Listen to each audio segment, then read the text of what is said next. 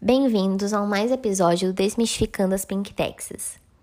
Como brevemente mencionado nos episódios anteriores, Pink Tax não é exatamente um tributo, mas sim um nome dado a um fenômeno do sobrepreço sobre os tributos rosa, ou seja, os produtos destinados ao mercado feminino. Mas por que, que essa diferenciação conceitual é importante? Segundo a advogada tributarista Sara Guimarães, abre aspas, Pink Tax é um movimento consumerista, uma estratégia de marketing adotada por empresas no mundo inteiro visando lucro e consiste em atribuir preços mais altos a produtos destinados ao público feminino. Ao lado disso, o fato de os produtos mais consumidos pelas mulheres serem, de forma comparativa, mais caros do que as versões masculinas, tem resultado em debates sobre o chamado Pink Tax não se trata, tecnicamente, de um tributo, mas da constatação fática de um ônus econômico a que mulheres estão submetidas no consumo de itens direcionados a elas.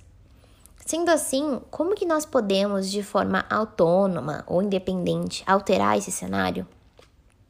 Nós sabemos que modificar leis ou a própria lógica da indústria não é uma tarefa fácil de ser cumprida de um dia para o outro, especialmente sozinhos. Mas o simples fato de optar por pequenas compras no dia a dia que não alimentem essa engrenagem já faz uma grande diferença. Portanto, questione, compare.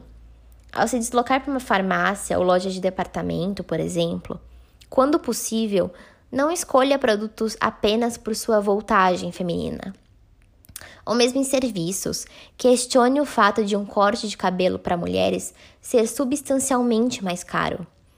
Empresas também possuem um compromisso social e cabe a nós, consumidores, não deixá-los esquecer.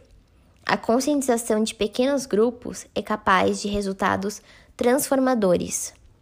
E aqui encerramos o nosso quarto episódio do podcast Desmistificando as Pink Taxes. Todas as fontes utilizadas se encontram aqui na descrição da plataforma.